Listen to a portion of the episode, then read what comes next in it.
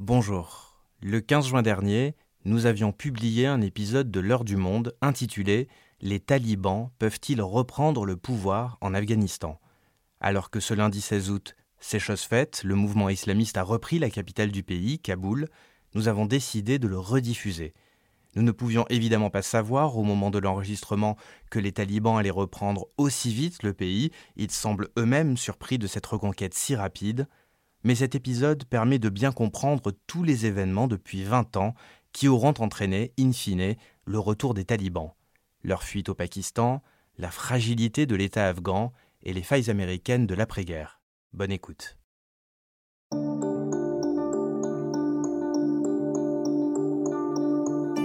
Bonjour, je m'appelle Jean-Guillaume Santi et il est l'heure du monde.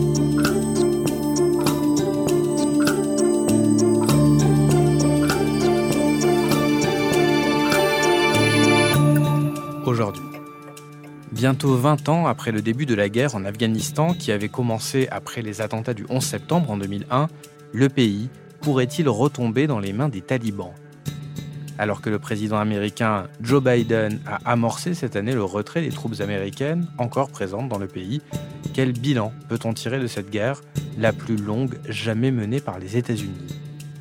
Les Américains sont-ils parvenus à instaurer la démocratie de façon durable? Jacques Folleroux, notre envoyé spécial qui revient de Kaboul, nous explique. Les talibans vont-ils reprendre l'Afghanistan? Un épisode produit par Cyrielle Bedu, réalisation Amandine Robillard.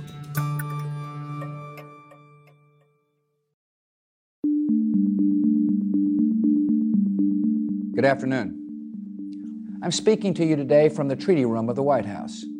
Nous sommes le 7 octobre 2001 dans la salle des traités de la Maison-Blanche. Celui qui est alors président des États-Unis, George W. Bush, annonce les premières frappes américaines contre des camps d'entraînement d'Al-Qaïda et des installations militaires du régime des talibans. 26 jours plus tôt, des attentats visaient le World Trade Center à New York et le Pentagone à Washington faisant près de 3000 morts. Alors ce jour-là, l'heure est à la riposte. Sur mes ordres, l'armée américaine a débuté des frappes sur des camps d'entraînement du groupe Al-Qaïda et sur des installations militaires du régime taliban en Afghanistan. 14 avril 2021.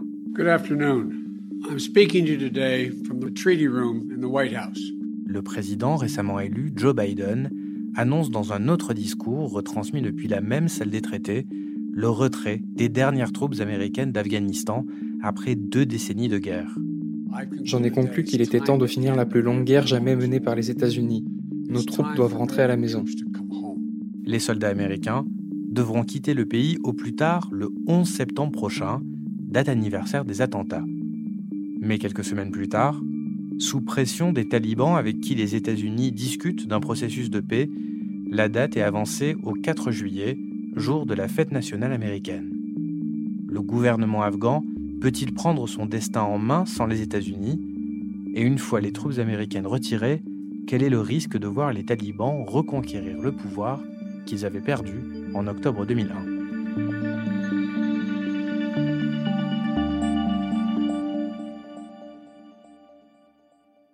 Jacques, tu reviens d'Afghanistan où tu t'es euh, récemment rendu pour le monde. Est-ce que tu peux nous dire déjà euh, à quoi ressemble ce pays qui est en guerre depuis 20 euh, ans et qui s'apprête à vivre une nouvelle page de son histoire? L'Afghanistan aujourd'hui n'a plus rien à voir avec celui de 2001. 2001, c'est 50 pouvoirs talibans. les talibans étaient arrivés, par exemple, dans Kaboul, qui était quasiment totalement détruite. Il y avait 400 000 habitants. aujourd'hui, vous avez, il y a 53% de la population qui n'était pas née avant 2001. Vous avez un réseau électrique, un réseau euh, téléphonique. Donc c'est un pays qui a été quand même en partie euh, euh, reconstruit. Il y a vraiment les milieux urbains, des gens qui sont ouverts sur l'extérieur grâce notamment à leur smartphone, qui n'ont rien d'islamiste, archaïque, ces gens qui sont ouverts sur l'extérieur. En revanche, dans les milieux ruraux, parce que d'une nouvelle fois, il faut garder à l'esprit que l'Afghanistan est un pays essentiellement rural encore, Là, le pays n'a pas énormément changé. Et ces gens-là, en revanche, euh, ils, aspirent surtout à la fin de la guerre. Ils aspirent surtout à la paix. Ils aspirent à justement une vie où ils puissent pouvoir voyager sans, craindre les combats entre les talibans et le gouvernement, sans craindre d'être, d'être spoliés par, par des bandits de grand chemin. Et cette population rurale, justement, qu'est-ce qu'elle pense du régime taliban qui a été chassé du pays après l'offensive américaine en 2001 Alors j'ai rencontré notamment un, un fermier de la, de la, province de Balkh, qui est une province vers, vers le nord qui est frontalière avec l'Ouzbékistan. Il résume bien cette population rurale qui est partagée. Mais il va dire dans ma propre famille, il y a des pro-talibans, des gens, des pro-gouvernements. Euh, il va avoir un discours qui, celui-là, est un peu le reflet aussi de la population en, en règle générale. C'est-à-dire que 20 ans de présence américaine n'a pas finalement donné permis à un gouvernement de se construire et d'imposer son autorité. Donc, euh, il y a encore beaucoup de, corruption et des gens qui abusent de leur pouvoir, notamment qui ont des fonctions euh, administratives locales. Et euh, ben, ce fermier va dire ben, les, le gouvernement, ce sont des voleurs, alors que les talibans ne le sont pas. Alors avant de revenir sur ce qui caractérise le régime taliban, sur ce qui fait que certains Afghans, comme ce fermier, souhaitent leur retour à la tête du pays, commençons par parler du début de cette guerre. Elle a été déclenchée par les États-Unis après les attentats du 11 septembre. Pourquoi les Américains décident de frapper l'Afghanistan à ce moment-là? L'intervention américaine en Afghanistan, c'est une pure opération de vengeance. C'est-à-dire que les Américains ont demandé la même chose, mais ils l'ont formulé de façon, de façon différente. Ils ont, ils ont dit au régime taliban, écoutez, euh, on sait que Al-Qaïda est domicilié chez vous, donc soit vous nous les livrez, ou soit vous les livrez à un pays tiers. Et les talibans n'ont pas répondu d'ailleurs euh, à, ces deux, à ces deux demandes, et ça a en effet entraîné l'intervention américaine, intervention essentiellement aérienne et forces spéciales, alliés à euh, des chefs de guerre non pashtuns, euh, euh, opposés aux talibans, et, euh, voilà. et le, régime taliban est tombé en, trois semaines.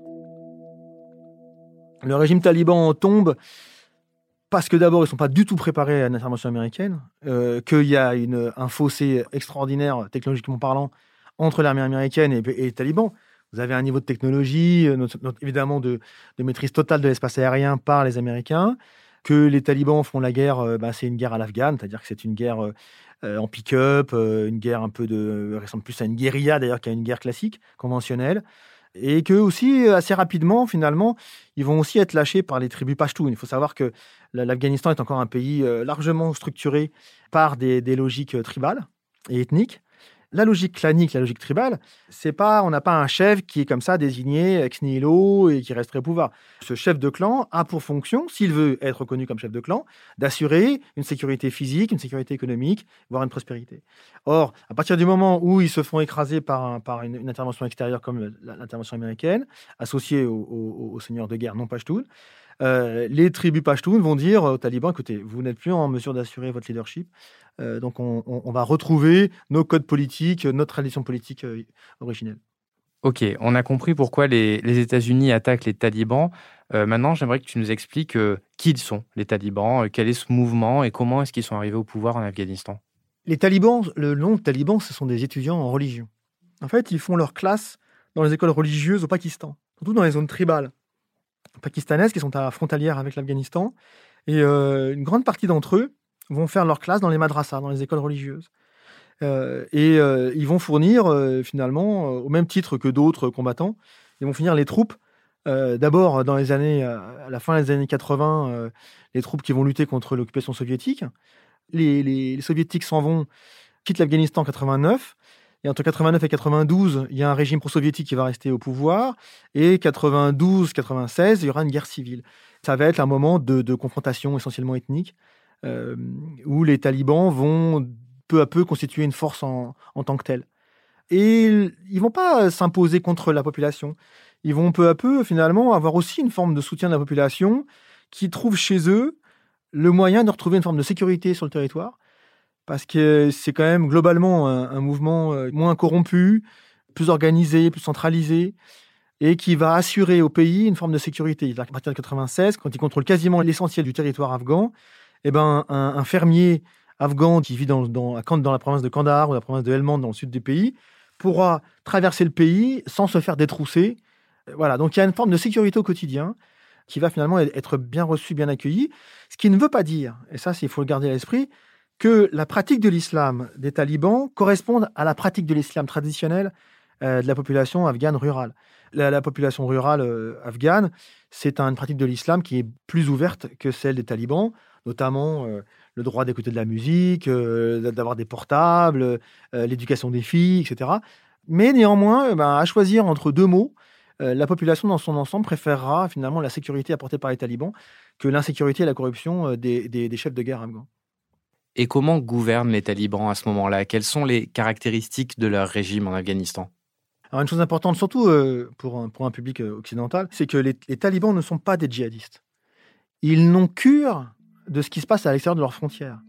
C'est-à-dire qu'ils n'ont à ce jour euh, jamais été à l'origine d'une attaque contre un pays extérieur. c'est un mouvement islamiste, nationaliste, et qui se vit, comme encore aujourd'hui, comme un mouvement de résistants.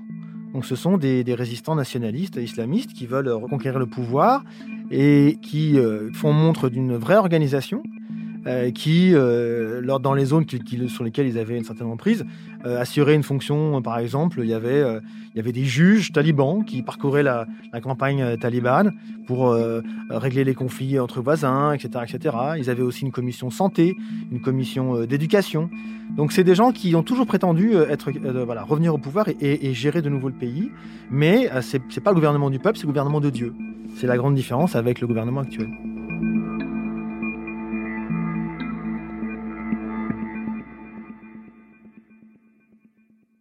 Et alors pour revenir à octobre 2001, après donc que les États-Unis ont lancé leur guerre contre l'Afghanistan, que les talibans se sont retirés en à peine trois semaines, qu'est-ce que font les Américains ensuite dans le pays? Les, Américains, ils n'interviennent pas en Afghanistan pour y rester longtemps. Euh, dans leur esprit, c'est euh, faire chuter le, régime qui a hébergé euh, le groupe terroriste, Al-Qaïda, qui, vient d'attaquer leur territoire. En, en 3-4 semaines, donc, le régime taliban tombe. Au mois de novembre 2001, une conférence internationale est organisée à Bonn, dont la fonction est de refonder politiquement et institutionnellement l'Afghanistan. Donc les Américains, ils sont très pressés. Ils veulent que tout se fasse vite. Ils veulent que, après avoir chuté le régime taliban, qu'on installe un nouveau régime et que des élections présidentielles viennent acter euh, le redémarrage de ce pays, etc. Le projet américain et finalement euh, ses alliés derrière, c'était de dire on va euh, rebâtir en deux ans un pays qui est en guerre euh, depuis 1979. Euh, Est-ce qu'on peut reconstruire un pays qui a, été occupé pendant dix ans par la puissance soviétique, puis ensuite qui a connu la guerre civile, qui est à moitié détruit? Il y a un agenda américain extrêmement à court terme qui correspond pas avec finalement la réalité de ce que c'est de reconstruire un pays dans une des régions du monde les plus complexes. Et donc, à partir de 2002-2003, alors que les Américains essayent de partir au plus vite d'Afghanistan, que deviennent les talibans qui avaient fui le pays? Les talibans, euh, ils se sont en grande partie réfugiés au, Pakistan. Ils sont réduits à néant militairement. Ils ont eu beaucoup de pertes dans leur rang. Beaucoup d'entre eux, d'ailleurs, n'ont qu'une seule envie, euh, c'est de rendre les armes et de pouvoir rentrer chez eux dans leur village en Afghanistan, etc., et, d'abandonner le combat. Néanmoins, ils vont non seulement se reconstituer des forces, et ils vont peu à peu revenir en Afghanistan. Alors pour plusieurs raisons. C'est-à-dire que tout d'abord, ils vont pouvoir s'appuyer sur un soutien, euh, un soutien logistique du Pakistan. La politique du Pakistan dans la région, il faut la lire dans sa rivalité euh, historique, ancienne, fondamentale et structurante avec l'Inde. Le Pakistan, il veut pouvoir compter sur un, voisin afghan qui lui soit proche politiquement. Il veut tout sauf un régime qui soit pro-indien, euh, son ennemi avec qui il y a eu déjà quatre guerres, etc. Donc le, Pakistan va jouer, va investir euh, euh, sur son, lien avec le mouvement taliban comme d'un allié politique qui est susceptible éventuellement de revenir, euh, de revenir au, pouvoir, de revenir en Afghanistan. Néanmoins, ils vont quand même leur fournir des moyens logistiques, ils vont les nourrir, ils vont, ils vont s'assurer aussi de leur sécurité. Et, les talibans vont pouvoir revenir en, Afghanistan, notamment dans, sur leur, leur fief traditionnel, ils sont le sud, hein, les provinces de Kandahar, la province de Helmand.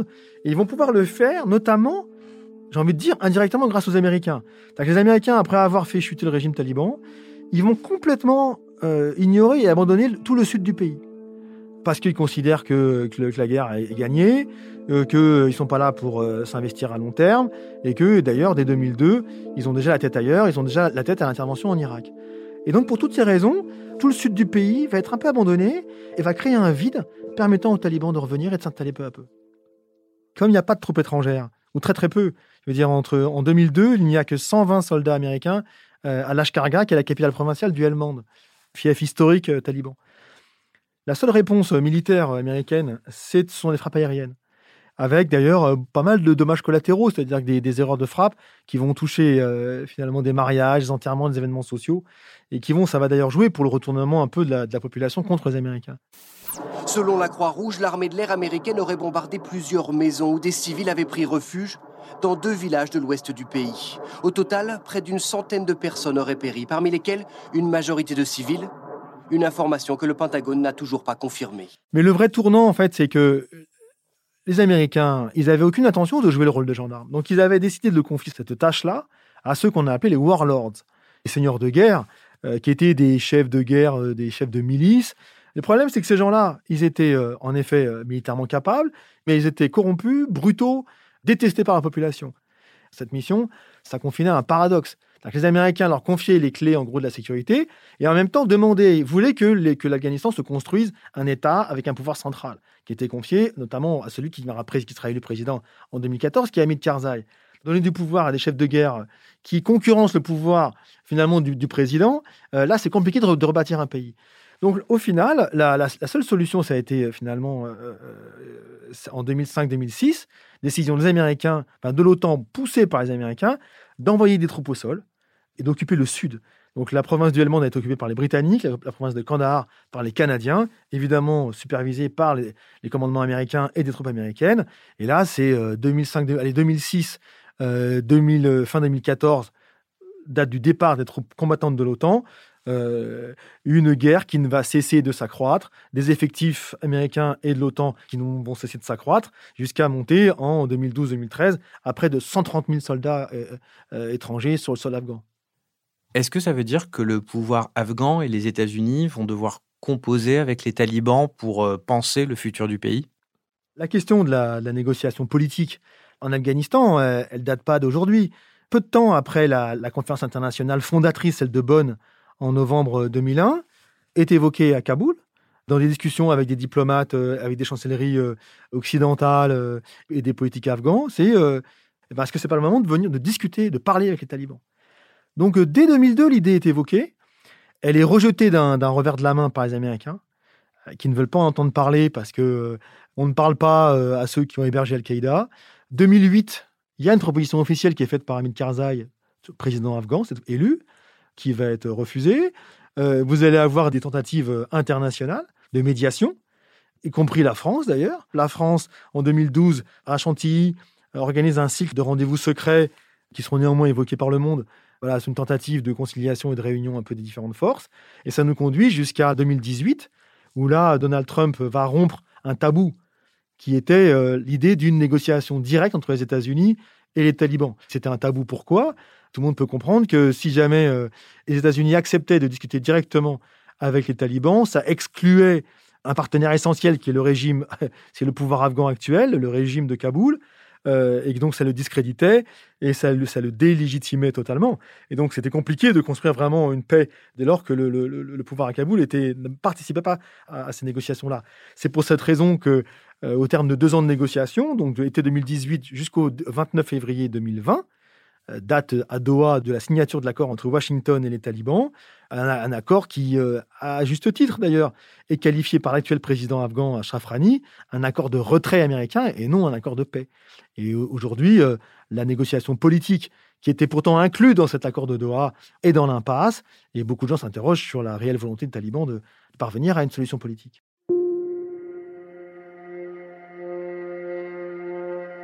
Alors de l'extérieur, l'Afghanistan a un État vous avez euh, des ministères, vous avez euh, des fonctionnaires qui tous les jours vont à leur bureau, vous avez des diplomates, vous avez des ambassades, vous avez tout ça, vous avez une armée, vous avez une police. Mais on voit bien là, aujourd'hui, on est, quand même en pleine crise, en pleine transition, euh, pleine voilà, impasse politique, une pression talibane réelle, avec des, attentats et, des affrontements tous les jours. On voit finalement que ce régime-là, qui devrait s'appuyer sur des institutions solides, en fait, revient à, ces logiques euh, tribales et ethniques. Et c'est logique de clan, c'est logique euh, quasi familiale. Pourquoi ça n'a pas fonctionné euh, C'est aussi l'histoire d'une projection peut-être sur euh, qu'est-ce qu'un État, qu'est-ce qu'un État viable. Bah, bah, pour l'Occident, pour nous, on est tous faits de, de, cette idée qu'un pays, c'est un État, surtout en France. Mais pas qu'en France, c'est la démocratie occidentale. Mais est-ce qu'on pouvait comme ça projeter, plaquer un modèle théorique euh, sur un pays euh, qui n'avait aucune institution, qui était, qui connaissait que la guerre?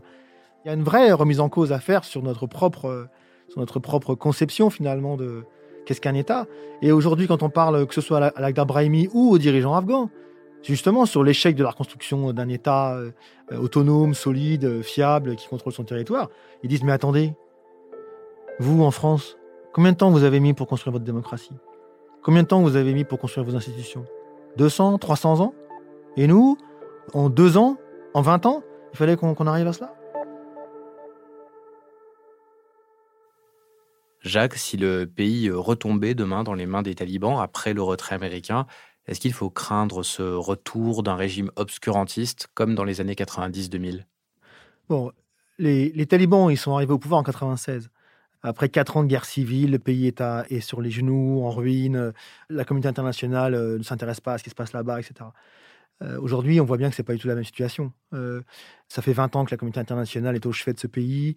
Elle tient à bout de bras financièrement, militairement. Est-ce que la communauté internationale peut, comme ça, du jour au lendemain, lâcher le pays? Le coût de la guerre afghane pour les États-Unis, c'est quand même 2000 milliards de dollars. Hein, c'est 19 ans, quasiment 20 ans de guerre. Les talibans eux-mêmes euh, le disent. Hein, euh, ils disent nous, on, ne veut pas euh, couper les ponts avec la communauté internationale. Du tout. On veut même continuer à coopérer avec les États-Unis. Ce qu'on ne veut pas, c'est qu'on ne veut plus voir le pied d'un soldat américain sur le sol afghan ou étranger. Après, ils veulent continuer à, comment dire, à entretenir des relations diplomatiques avec l'ensemble, avec l'ensemble de la communauté internationale. Ils le disent très concrètement en disant, d'ailleurs, ils ont envoyé des messages ces, derniers jours, en disant euh, euh, aux chancelleries, euh, ne fermez pas vos ambassades. Nous, on veut continuer à discuter avec vous, on veut continuer à, à, travailler avec vous, et on se porte garant de la sécurité de vos ambassades. Ne partez pas. Après, les questions, les questions plus générales, c'est le pays n'est plus le même. Est-ce que les talibans peuvent aujourd'hui gérer un pays de 35 millions de personnes avec une administration, avec des réseaux, un réseau économique, technique, de transport, de télécommunications. Est-ce qu'ils sont capables Est-ce qu'ils ont une gouvernance? Eux disent que oui. alors après, c'est sûr que termes de, sur le terrain du droit, sur le terrain de l'égalité homme-femme, sur le terrain justement des droits des filles, le pays va retrouver une forme de, de conservatisme extrême. Donc là, est-ce que ce pays-là sera aussi, ses conditions de vie euh, sera accepté par la population C'est pas sûr non plus. Il euh, faudra voir comment la, population, notamment urbaine, euh, acceptera éventuellement un régime taliban. en gros, rien n'est écrit, rien n'est écrit, et il est tout à fait possible que même avec une, avec une, comment dire, une supériorité militaire afghane, on retombe sur un cycle d'affrontement de type guerre civile et qui, replonge le pays encore dans la violence. Merci Jacques. Merci à vous.